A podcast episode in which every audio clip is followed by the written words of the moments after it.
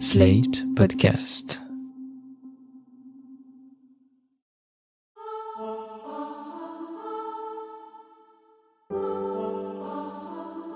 Porter plainte, ça fait vraiment partie d'un ensemble de, de choses de ce parcours. Il faut que, à un moment donné, euh, ça existe quelque part, quoi. En moi, je sais qu'il n'y aura jamais de procès. Justement, je fais ça parce qu'il n'y aura jamais de procès, en fait. Il y aurait eu du sang. Il y aurait eu tout ce sang. On dit tout le temps, il n'y a pas de preuve, il n'y a pas de preuve, la parole n'est pas une preuve. Il y aurait eu du sang. Il aurait pris la place des mots, pas ici. Il y aurait eu tout ce sang là-bas. C'est presque plus violent que l'acte en lui-même, puisque c'est comme un déni de l'existence de cet acte en lui-même. C'est comme un meurtre dont il n'y aurait pas de corps, et on dit, bah, comme il n'y a pas le corps, bah, on peut rien faire en fait. Et personne n'a senti l'odeur du sang.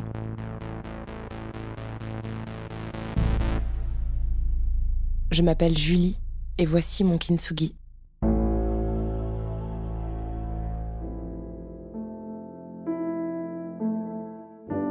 Entre ses 8 et ses 11 ans, Julie, ma meilleure amie, a subi des agressions sexuelles de la part de son voisin, un père de famille, un ami de ses parents. Elle ne m'en a pas parlé avant nos 16 ans. C'était la première fois qu'elle le racontait à quelqu'un. Progressivement, elle a réussi à en parler à sa mère, puis à son père. Pendant longtemps, on n'a pas su quoi faire de ces souvenirs, de ce passé, de cette violence. Mais il y a trois ans, Julie m'a dit qu'elle voulait se réapproprier son histoire, que celle-ci se sache, que l'on fasse quelque chose de son récit intime. Je lui ai proposé de l'aider à le raconter et j'ai commencé à enregistrer certaines de nos conversations, nos discussions avec sa famille, nos rencontres avec des spécialistes. L'histoire qu'on a choisi de vous raconter est surtout celle de sa lente résilience. Une reconstruction toujours en cours et amorcée bien avant qu'on ne se lance dans ce podcast. Julie appelle ça son kintsugi, d'après l'art ancestral japonais de réparation de la porcelaine brisée, qui plutôt que de les cacher, met en avant les fissures avec de l'or. Vous écoutez Kintsugi, l'histoire de ma reconstruction, un podcast de Nina Pareja avec Julie, produit et réalisé par Slate.fr.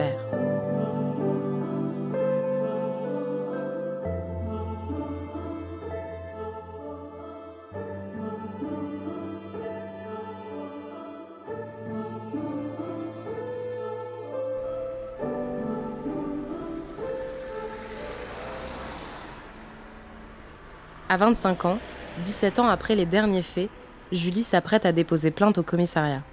Un moment qu'elle a longtemps repoussé. Hello Ça va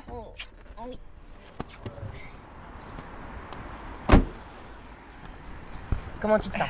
Raconte-moi. En déni. en déni total de la situation. Ce qui est très étrange, c'est que le plus dur finalement, c'était de se dire d'y aller. Mais là, le fait d'être dans l'action, c'est complètement différent en fait. J'y pense pas. Je me dis, bon bah. En fait, j'y pense pas. C'est très bizarre. J'y pense pas. Je le fais et j'y pense pas. J'y ai plus, beaucoup, plus pensé avant. Et puis euh, peut-être que j'y penserai euh, beaucoup après. Mais là, aujourd'hui, euh, je sais pas. Je sais que j'ai juste à agir quoi. Et on vient faire quoi là? Tu peux expliquer? Bah là, on vient. Après, je me suis demandé si c'était déposer plainte ou une main courante. Enfin, en plus, euh, je connais pas bien la différence entre les deux, donc je vais voir avec eux, je pense. Mais l'idée, en tout cas, c'est de leur euh, partager ben, la situation qui est qu'il y a 17 ans maintenant, bah, j'ai été abusée par un pédocriminel. Quel grand mot. Et donc, euh, bah, aujourd'hui, euh, ouais. C'est la première fois qu'il y a une démarche euh, pour en parler. En tout cas, c'est pas judiciaire, mais en tout cas officielle, pour euh, entreprendre euh, quelque chose autour, autour de ces faits, quoi. Et t'as as réfléchi à ce que t'allais leur dire un peu? Non. T'as réfléchi à rien du Non. tout? Ok. Non. Non, parce que je sais pas comment ça va se passer, je sais pas s'ils vont me poser des questions et je réponds, ou bien si c'est moi qui présente la situation. Enfin, Et tu t'attends à rien du tout? Tu t'attends à être su par euh, un homme Moi, j'aimerais bien parler à une euh, femme, en fait. Je préférerais. Je- en fait, je sais pas pourquoi, hein, parce que Sincèrement, euh, je suis pas sûre que. Mais j'ai l'impression que ça me. Je serais plus en confiance si c'est une une, femme. femme. mais... Après, s'il n'y a pas de possibilité de parler à une femme, euh, je vais pas revenir dans 10 jours pour parler à une nana, Ouais. quoi. Donc, euh, mais. Mais. Ouais, je préférerais, je crois. Pour toi, c'est la première euh, pierre, entre guillemets, euh, un peu concrète de, ton parcours euh, de résilience. Comment tu l'interprètes aujourd'hui, là, le fait d'aller porter plainte? Non, pour moi, c'est un ensemble. Porter plainte, ça fait vraiment partie d'un ensemble de, choses de ce parcours. Ça aurait pas pu être la première pierre, puisque pour le faire, pour pouvoir le faire, c'est qu'il y a eu plein, plein, plein d'autres choses qui se sont amorcées et décloisonnées en amont.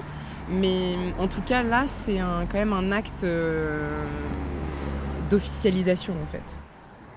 Là, moi, je pense que ce qui peut faire avancer les choses, euh, c'est justement de euh, bah, de révéler ses actes et de porter plainte en espérant qu'il puisse y avoir quelque chose. Bon, après, je me fais pas d'illusions. euh, je pense que à l'heure actuelle, ben, la justice et le système tel qu'il est fait ne permet absolument pas d'appréhender et de réprimer ses actes. Donc, ça se trouve, et c'est le plus probable, ça ne donnera absolument rien. Mais au moins, je sais que moi, j'aurais euh, manifesté euh, bah, l'existence euh, de ces actes et de cette personne qui est en libre aujourd'hui. Enfin, ça se trouve, je peux le croiser là dans la rue en fait. En Mm. allant au commissariat, je peux le croiser. C'est quelqu'un Ouais. qui, qui, Qui vit normalement. normalement depuis toujours et qui n'est menacé par rien ni personne. en fait. Et qui, a priori, dans le système judiciaire tel qu'il est pensé, comme il n'y a aucune trace, aucune preuve, et heureusement pas prescription, il pourrait ne jamais être inquiété pour euh, ses agissements. Donc, Mais tu euh, t'es voilà. renseigné quand même là-dessus sur la prescription. Oui, bah en fait c'est marrant parce que, enfin c'est marrant, je sais pas, mais euh, depuis que je suis à peu près ado, donc vers 15 ans, puis comme il y avait Internet qui s'est vachement développé, je pouvais regarder sur Internet, enfin je pouvais taper des, des questions et je me suis toujours renseignée sur le délai de prescription, comme si je savais que j'allais un jour le faire, mais que c'était pas le moment. Et ça a changé en plus entre temps, puisque ça a changé il y a quelques années. Le délai de prescription s'est complètement allongé euh, quand il s'agit d'actes sur les mineurs.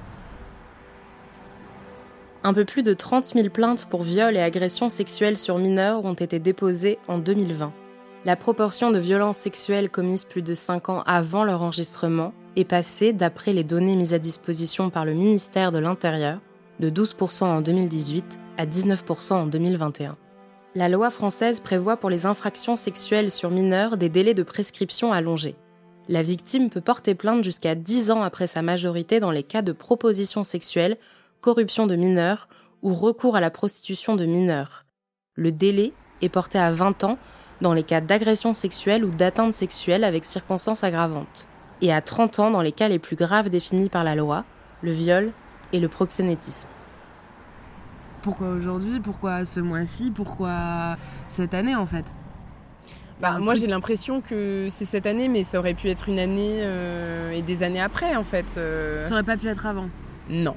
Non, sincèrement, ça pouvait pas être avant. Je j'étais pas du tout j'étais pas du tout prête, euh, je me sentais pas. Encore une fois, c'est toujours ce truc de l'éternel report où tu te dis ah bah dans six mois je serai plus forte ou je serai plus grande ou je serai plus amène de le faire et donc en fait tu te rends pas compte mais tu reportes éternellement, éternellement et puis tu as l'impression qu'il y a un moment où euh, quelqu'un va t'appeler et va te dire c'est aujourd'hui, vous pouvez, enfin voilà. En fait, ce moment n'arrive pas, donc faut le décider. Il faut se dire bon bah c'est aujourd'hui. Là, moi, je pense que le fait d'organiser tout un parcours de résilience, de conscientiser un parcours et de se dire voilà, il y a des étapes, on les franchit une par une, ça me permet de bah, d'aller au devant de moi-même. Sinon, euh, moi-même, euh, il serait resté euh, là, je serais en train de travailler chez moi ou quoi, et je je, je serais pas là en fait, tout simplement.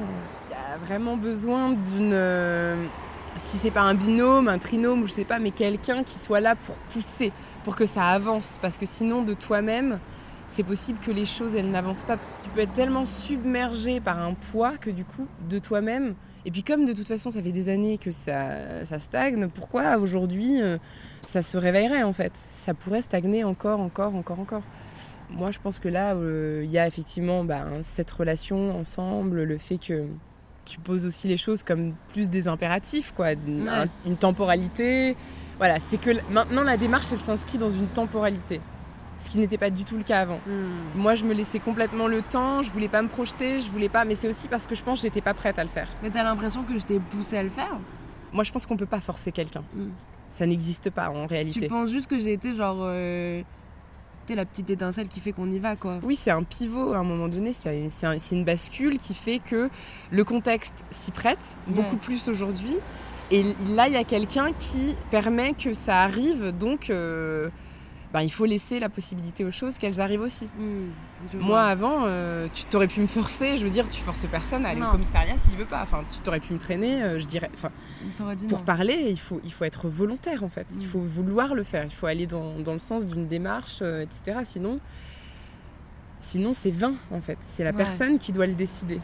Et t'as envie d'y aller seule ou t'as envie que je vienne avec toi? Moi, je préfère y aller seule. Ouais. Je sais pas pourquoi, c'est un peu aussi à l'image de, bah, de ce qui s'est passé depuis toujours. C'est un peu un truc que j'ai porté toute seule, toujours.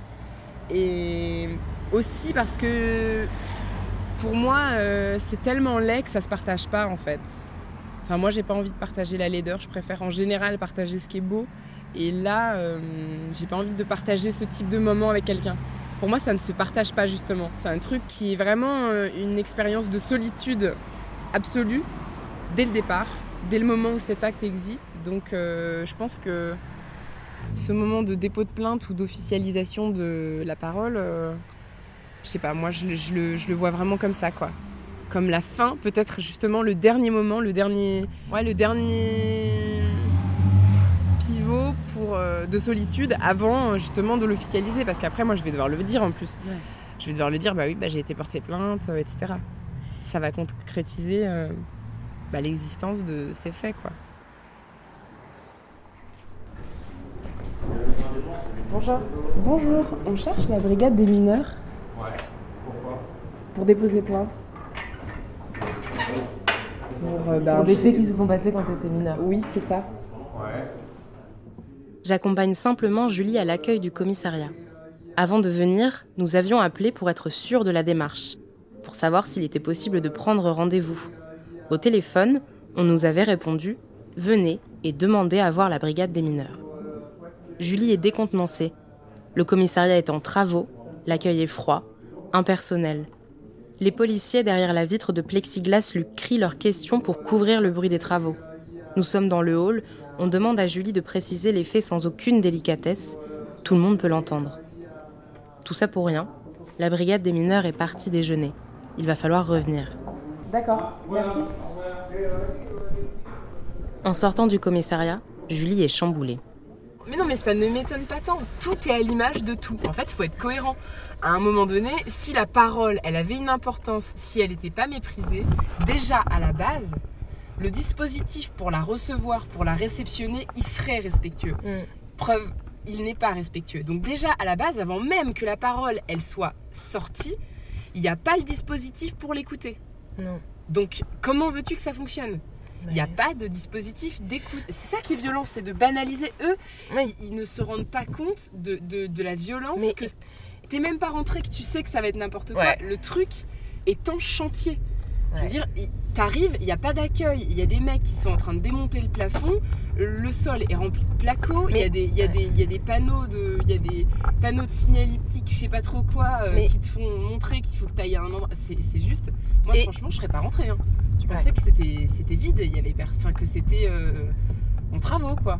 Donc ça vous arrivait quand? façon, Enfin, t'as t'as vu comment ils t'ont hurlé ça? C'était quand? T'es là. Mais, enfin, c'est pas parce que c'était il y a longtemps que c'est pas forcément douloureux. Enfin.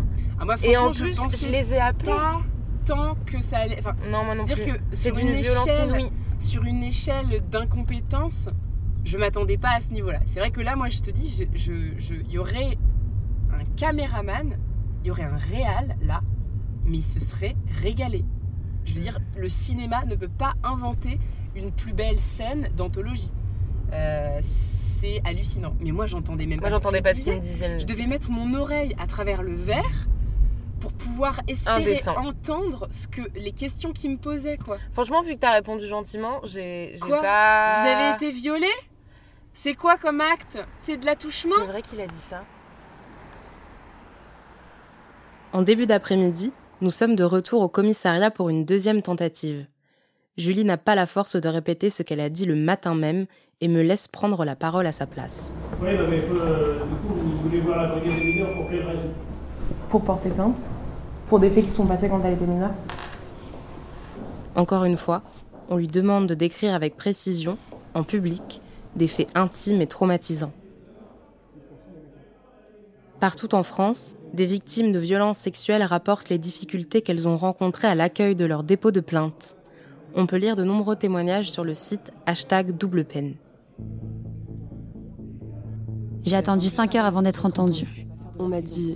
Mais il va pas faire de la prison pour ça quand même. L'officier me demande à quand ça remonte. Je lui réponds 3 ans. Et là, il me regarde dépité et il lève les yeux au ciel. L'officier m'a dit. Pourquoi vous portez plainte que maintenant maintenant. J'ai été entendue par un agent qui n'était pas formé à un dépôt de plainte pour viol. On m'a dit. Vous aviez bu Êtes-vous aguicheuse quand vous buvez Le dépôt de plainte a duré plus de 4 heures. Seul avec un OPJ dans un bureau où d'autres officiers entraient et sortaient, où les téléphones ont beaucoup sonné et où l'ordinateur ne marchait pas très bien. Odieuse. La personne en charge de mon audition a été odieuse, Me sommant de me dépêcher. car elle n'avait pas que ça à faire. On m'a dit Je suis sûr que vous êtes allé voir ces associations d'aide aux victimes qui vous vendent du rêve. La dame de l'accueil m'a répondu super fort. Pour viol, vous dites? On m'a dit. On m'a dit. Je vais prendre votre plainte, mais bon.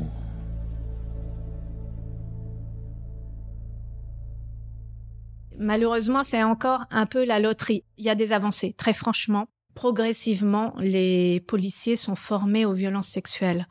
C'est des formations de plusieurs jours.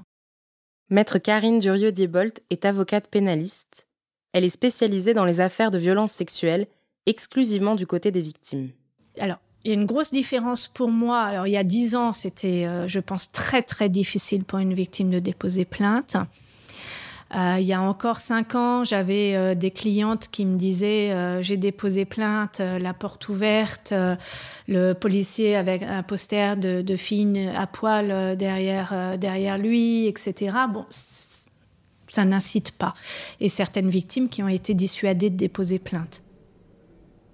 Une heure après son passage à l'accueil, Julie rentre dans le bureau de la brigade des mineurs.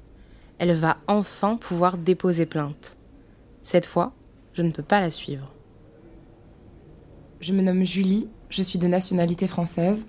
Je viens dans votre service pour dénoncer les faits d'agression sexuelle que j'ai subis entre mes 8 et 11 ans de la part de mon voisin. En fait, c'est le père de ma meilleure amie d'enfance. Elle habitait à deux maisons de la mienne.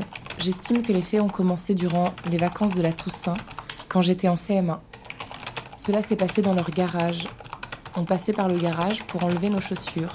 Une fois, j'ai enlevé mes chaussures, j'étais penchée. Il est arrivé derrière moi en me chatouillant. Il m'a plaqué contre lui. J'étais de dos. Je ne le voyais pas et il a commencé à me soulever.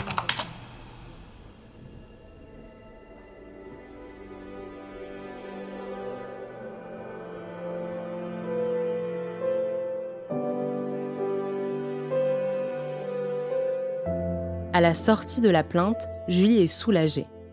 Elle a été bien accueillie, l'enquêteur s'est montré rassurant et à l'écoute, et lui a dit, je cite, que le fait d'être là était la preuve d'un grand courage de sa part, que ça n'allait pas être simple, mais qu'il fallait en passer par là. Comment tu te sens? Je sais pas, c'est une sensation étrange. Je pense que c'est vraiment. un- En fait, c'était hyper important de le faire, mais je mesure pas tout de suite Les encore toutes les conséquences. Ouais, effectivement. J'ai parlé à un homme et pas à une femme, mais il était très sympa, très sympa, il ouais. était super et il était vraiment super en fait. Il était très à l'écoute, il était très. Enfin, on avait un bon feeling. euh, je l'ai trouvé. J'ai pas du tout trouvé qu'il remettait en question ma parole. Enfin, même, même lui me l'a dit au début. Il m'a dit voilà, moi mon rôle, euh, c'est pas de dire que vous dites la vérité ou que vous mentez en fait. Moi, je me situe toujours dans le conditionnel. Donc, soyez pas choqués si je vous dis, si je vous parle au conditionnel en disant par exemple, et ça se serait passé quand Euh, C'est parce qu'il, il- tu vois, il est toujours dans cette euh, dans cette ambiguïté entre vrai et pas vrai en même temps. Donc euh, voilà. Après, voilà, il m'a dit en fait cette démarche que vous avez fait aujourd'hui, c'est une démarche que vous avez fait essentiellement pour vous parce que c'est hyper important de parler en fait, de le dire, mais en termes de conséquences judiciaires directes. Tu lui as parlé du fait qu'il y avait d'autres cas? Alors, elles n'ont pas encore déposé plainte apparemment. Quelques mois avant, la mère de Julie a appris que la famille de l'agresseur entendait déposer plainte pour des faits d'inceste commis sur l'une de ses filles. Et ça peut effectivement avoir un rôle euh, levier, mais euh, ça peut aussi ne pas. Il, il m'a dit ça dépend si le procureur estime qu'il y a suffisamment d'éléments pour qu'il y ait un procès en fait. Voilà. Et il m'a dit vraiment, vraiment, vraiment, n'attendez rien de la justice. Il m'a dit moi je ne travaille pas pour la justice, je mène l'enquête, je ferai tout pour mener au mieux l'enquête. Mais il m'a dit là, j'ai. Voilà. Il m'a dit euh, vous imaginez bien que c'est pas comme si ça avait été un viol avec euh, une trace de sperme, etc. Donc du coup là, j'ai pu avoir une preuve matérielle, etc. Là, il me dit c'est euh, comme c'est. Voilà. C'est intangible. Mais moi, je sais depuis. C'est ce que je lui ai dit. Je lui ai dit mais. Vous savez, euh, en venant ici, euh, je m'attendais pas à ce que vous me disiez, euh, mais c'est bon, on l'enferme, tu vois. Euh, je savais bien. en fait, quel- quelque part, en moi, je sais qu'il n'y aura jamais de procès. Enfin, tu vois, c'est un peu comme si je me disais, justement, je fais ça parce qu'il n'y aura jamais de procès, en fait. Et j'avoue que moi, avant de parler, j'ai craqué, mais c'est un truc de fou, quoi. Je, je m'attendais pas du tout, du tout, du tout. Mais euh, je lui ai dit, euh, excusez-moi, mais là, en fait, j'ai pas du tout réussi à commencer, en fait, tu vois. Et puis finalement, après avoir craqué une fois, en fait, après, euh, donc il m'a filé une petite boîte de mouchoirs et tout, il était trop mignon.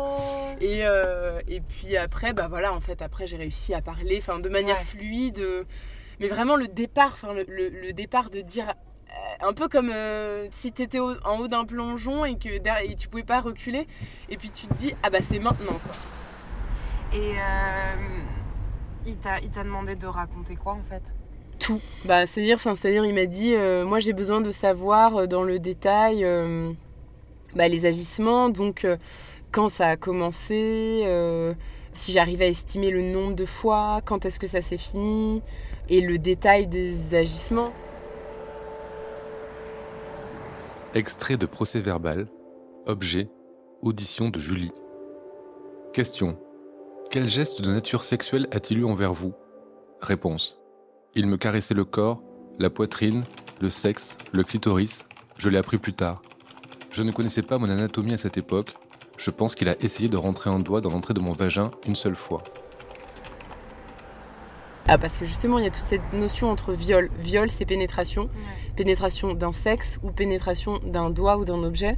Donc, euh, toute la question, c'est de savoir s'il y a viol ou pas. Moi, je lui ai dit, en l'occurrence, pour moi, il n'y a pas viol.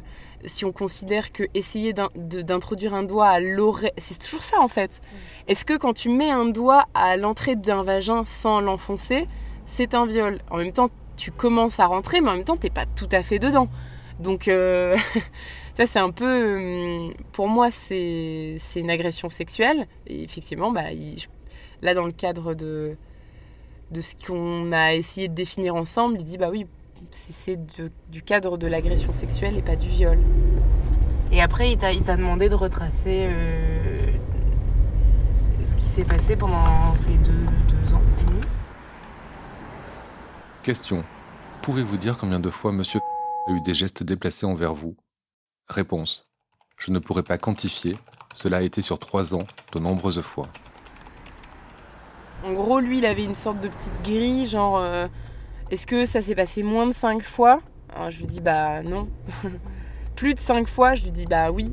Mais il me dit plus de dix fois, je dis, bah oui. Mais après, je sais pas combien en fait. Je sais que ça s'est passé de très nombreuses fois, mais combien de fois?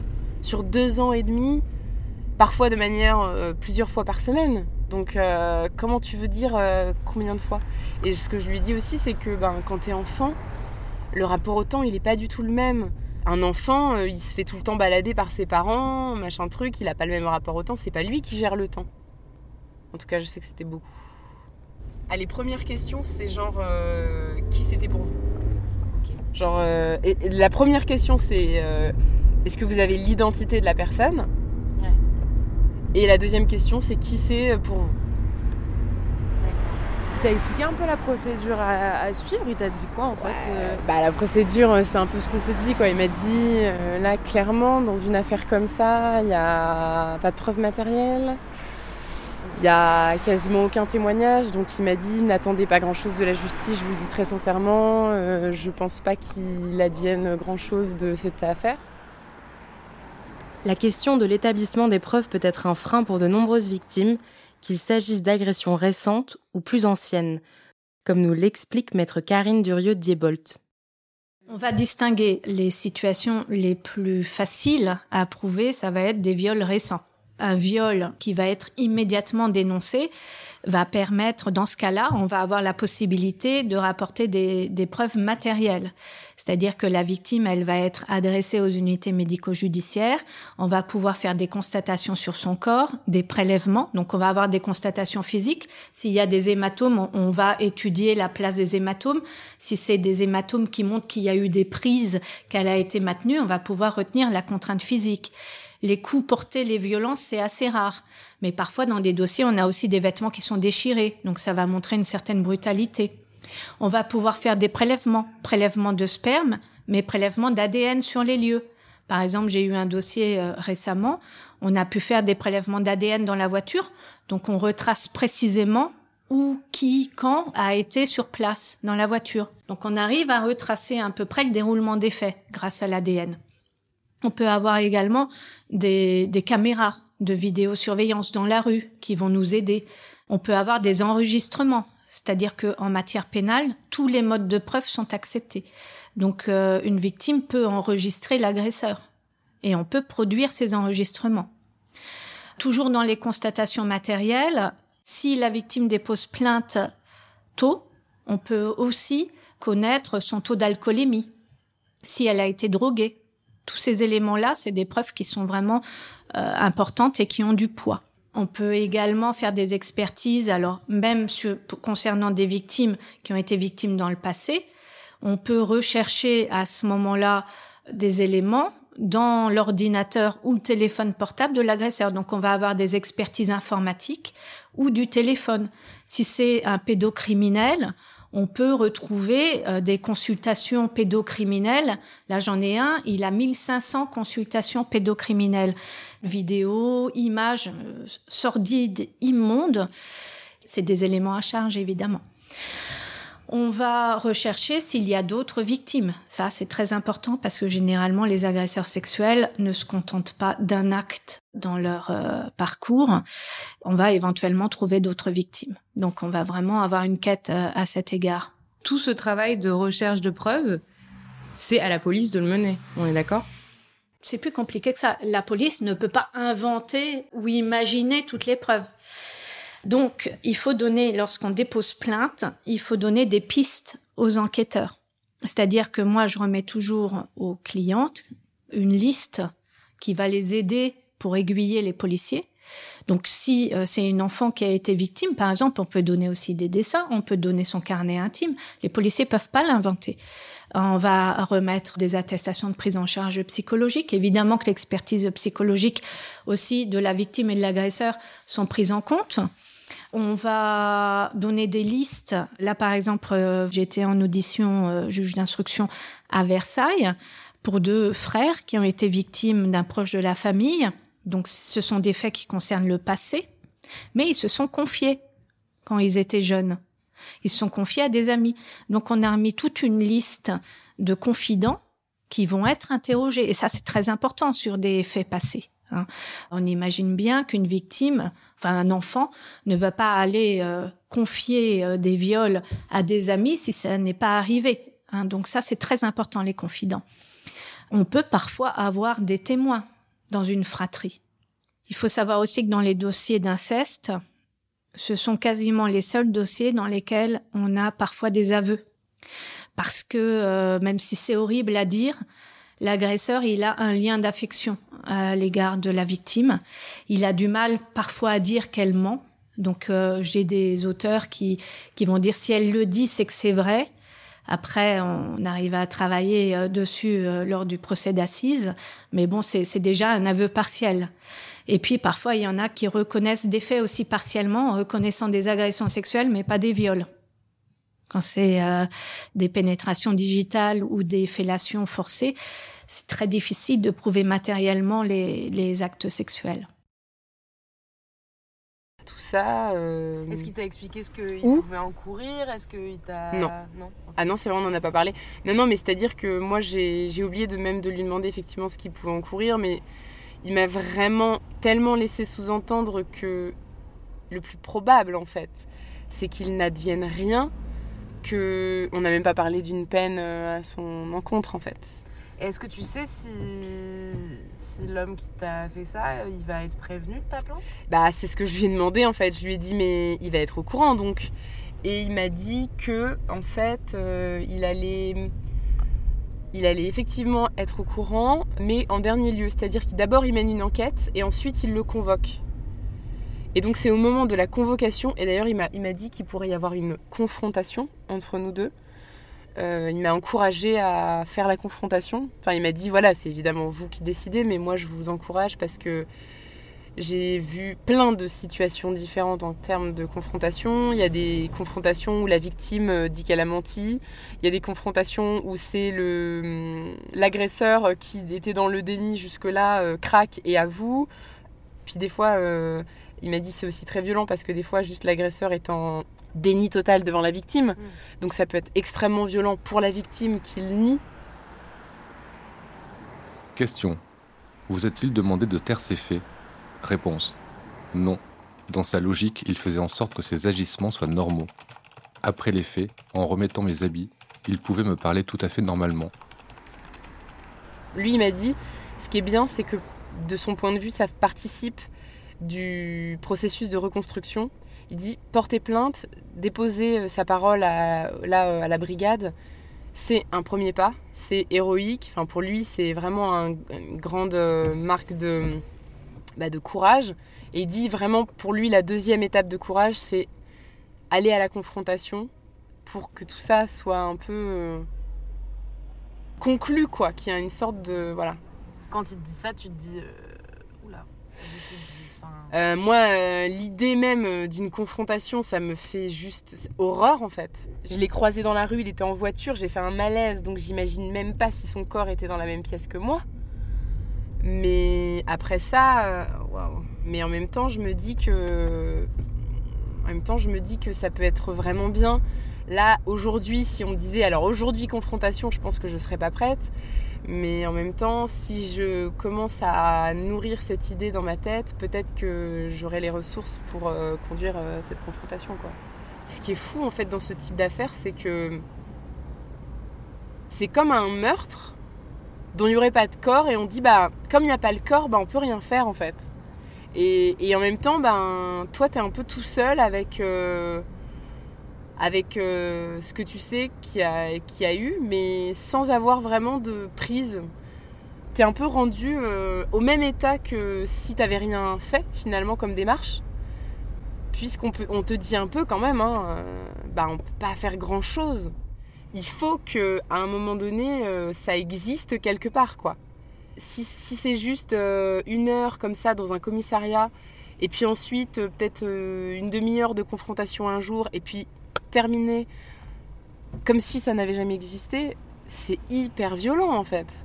C'est presque plus violent que, que l'acte en lui-même, puisque c'est comme un déni de l'existence de cet acte en lui-même. Je sais pas ce qui est le plus violent, l'acte en lui-même ou le déni de cet acte. C'est pas la même violence, mais c'est presque aussi violent en fait. Là, il y en a une qui est symbolique et il y en a une qui est ressentie, euh, enfin dans ta chair. Oui. quoi. Oui, mais du coup, la violence symbolique, elle, euh, elle amplifie en fait la violence physique. Bien sûr. Puisque tu sais qu'elle n'aura pas forcément de résonance, cette violence physique. Que... Puis d'ailleurs, on dit violence physique, mais eux, ils parlent d'immatériel. Donc, c'est ça qui est très troublant, c'est qu'en en fait, euh, euh, on parle d'agression sexuelle sans preuve matérielle. C'est- en fait, on se mord la queue tout le temps. C'est, euh, on, on est tout le temps dans des, dans des cercles de, d'impossibilité, quoi. Quand il n'y a aucune des preuves possibles dont vous avez euh, évoqué l'existence, aucune, si on peut aller vers aucune de ces pistes, qu'est-ce qu'on peut espérer et comment on pourrait peut-être améliorer le droit aussi pour qu'une preuve soit un petit peu plus facile à apporter? C'est très compliqué parce qu'on a quand même un principe euh, qu'il faut maintenir, c'est la présomption d'innocence. On peut pas revenir là-dessus parce que sinon on serait dans, dans l'arbitraire. Moi j'ai un fils, euh, j'ai pas envie qu'on puisse l'accuser sans preuve non plus ou le condamner sans preuve. Donc il faut garder ce système, c'est-à-dire la présomption d'innocence. Et qu'il appartient au procureur de, de, rapporter la preuve. On est quand même dans un progrès euh, en ce qui concerne la preuve, parce qu'on a de plus en plus de, de progrès scientifiques qui le permettent. Le corps judiciaire est plus souple en ce qui concerne la preuve. À mon avis, le progrès vraiment qui pourrait être envisagé, c'est que les victimes parlent de plus en plus tôt. Pour ça, il faut bien les accueillir dans les commissariats de police et qu'elles euh, aient le sentiment qu'elles vont être crues. Donc, euh, il faut présumer qu'elles disent vrai quand elles vont dans un commissariat. Il faut donner confiance aux victimes.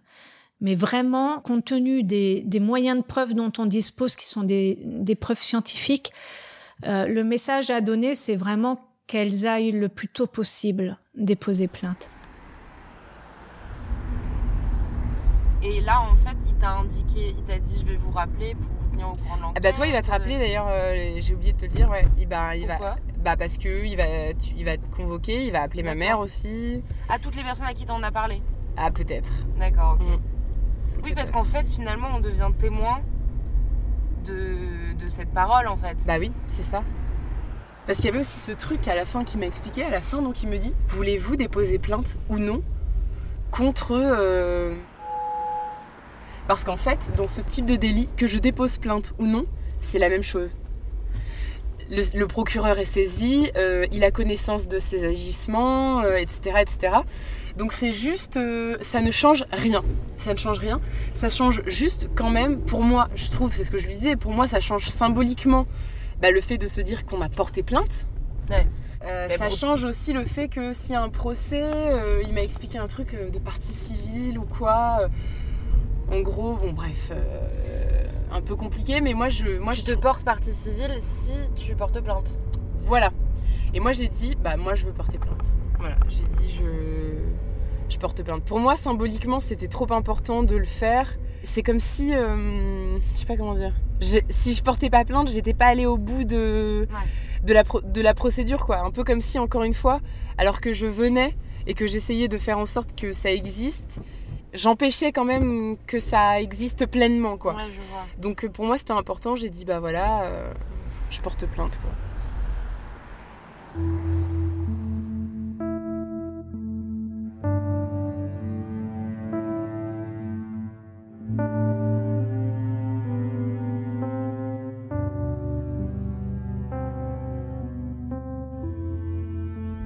Tu te sens comment là? J'ai envie d'un gros gâteau. la meuf qui replonge. Mais tu te sens bien, tu te sens soulagée, tu te sens comment Je te dis encore une fois, je... c'est comme si je réalisais pas tout à fait euh, que euh, j'avais fait euh, ça quoi. Est-ce que t'as pas, est-ce que t'as l'impression que genre t'es un peu plus légère, tu sais comme parfois quand quand t'avoues quelque chose à quelqu'un et qu'après tu te sens, Ouh, tu vois, t'as l'impression d'avoir genre non, non. Non, Non, je me sens pas plus légère, non, parce que je me sentais pas non plus euh, lourde. Ouais. Je me sentais pas. Je pense que là, le travail du temps a fait que j'ai quand même pris pas mal de distance. Euh, ce qui me. Moi, je suis heureuse de l'avoir fait, en fait. Je suis heureuse de l'avoir fait. Euh... T'es fière de toi? Je sais pas si c'est de la fierté, mais je suis, je suis vraiment contente que ça, ait, que ça ait eu lieu, quoi. Que que ça ait existé en fait. Simplement. Moi, je suis fière de toi. La, la, jeune fille dans cette chambre à Djerba, elle serait fière de toi aussi. Ouais. Donc la prochaine étape, c'est quoi finalement? La prochaine étape, c'est l'enquête? Bah c'est l'enquête, ouais. Là, il m'a dit, bah là, moi par exemple, euh, quand vous sortez, j'appelle le procureur pour lui dire, euh, lui donner la teneur des faits. Et puis ensuite, euh, ben, je mène une enquête. Et suite aux éléments donc, que je vais trouver, euh, c'est le procureur qui décide s'il saisit le parquet ou pas. Et tu lui as parlé du fait du, de, de, notre projet? Non. Non? Non, je lui ai pas parlé de ça. Parce que pour toi, euh, le fait de documenter tout ça, ça n'a pas du tout. Euh, c'est pas ce qui fait que tu vas parler aujourd'hui en fait. Non. Pour moi, ce qui fait que je parle aujourd'hui, c'est le parcours, c'est des prises de conscience sur moi, franchement, je crois que ce qui m'a choqué, c'est le moment où j'ai voulu avoir un enfant. Me dire, attends, maintenant, je peux avoir un enfant? Tout d'un coup, mais en fait, moi, je crois que je me suis revue enfant et je me suis dit, mais attends, autour de moi, là, potentiellement, il y a un taré qui va, rencontrer mes enfants à moi. Et ensuite, c'est parce que j'ai voulu parler que je me suis dit, oui, mais parler, ça fait sens que si autour on construit un dispositif pour que cette parole, elle existe au-delà du commissariat où tu vas porter plainte, parce que pour toutes les personnes qui ne font pas de projet autour, en fait, ça peut durer deux heures de leur vie. Alors que des fois, ça a été des années. Moi, en l'occurrence, ça a été trois ans de ma vie. Et s'il n'y a pas de procès, et si c'est le parcours le plus classique, en fait, il n'y aura rien. Donc, ce sera trois ans reconsidérés en deux heures. Puis, plus rien. Et moi, je me suis dit, je peux pas, en fait. Ça, je peux pas. Donc, faut construire la parole. Donc, il faut un dispositif autour pour l'accueillir, pour l'écouter, pour, bah, pour suivre toute cette enquête et, et, de l'intérieur, quoi. Parce que on dit tout le temps, il n'y a pas de preuve, il n'y a pas de preuve. La parole n'est pas une preuve. Effectivement, c'est compliqué quand on dit parole contre parole. Euh, effectivement, bah ouais, c'est super, euh, c'est super compliqué, quoi. Et tu arrives à comprendre pourquoi tu as pu repousser aussi le fait de, de porter plainte? C'est-à-dire, c'est jamais le bon moment.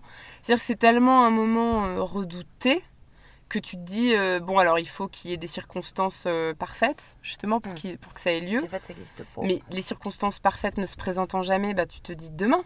Euh, hmm. Demain, bon, bah demain. C'est une forme de procrastination. parce que mine de rien, c'est quand même pas un moment hyper sympathique. C'est vrai que hmm. moi j'aurais préféré aller au salon de thé ou je sais pas quoi. Mais en même temps, mais en même temps, ce qui est bien, c'est que c'est pas un moment sympathique, mais c'est un moment important. Et puis voilà, moi je sais aussi que cette parole, elle se retrouve au milieu d'un tout, quoi. Elle n'est pas juste là, euh, lancée euh, comme une bouteille à la mer, et puis, puis même si là ma parole, elle débouche sur rien, en termes de justice, hein, en termes de symbole, en termes de d'intérêt public, en termes de positionnement même, je trouve, féministe, en tant que, enfin tu vois, que femme, que peut-être un jour mère, que ben, ça a un sens.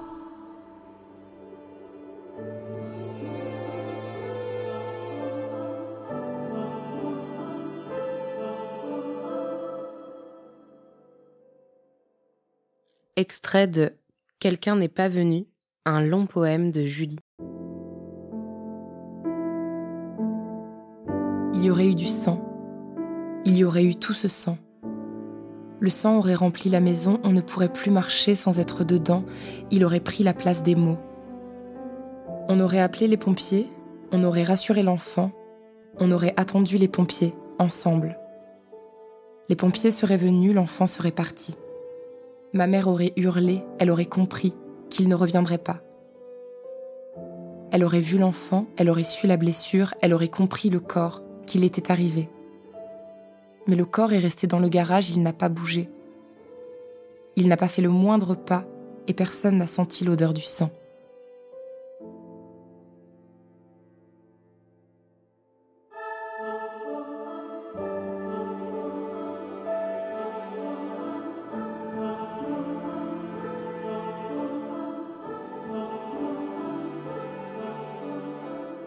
Si vous voulez déposer plainte, vous pouvez, pour faciliter les démarches, faire une pré-plainte en ligne sur www.pré-plainte-en-ligne.gouv.fr. Et ainsi, vous obtiendrez un rendez-vous. Dans les cas de violence conjugale et ou sexuelle, il peut être utile de faire appel à un avocat ou à un juriste avant de porter plainte afin de venir au commissariat ou à la gendarmerie avec des pistes de preuves.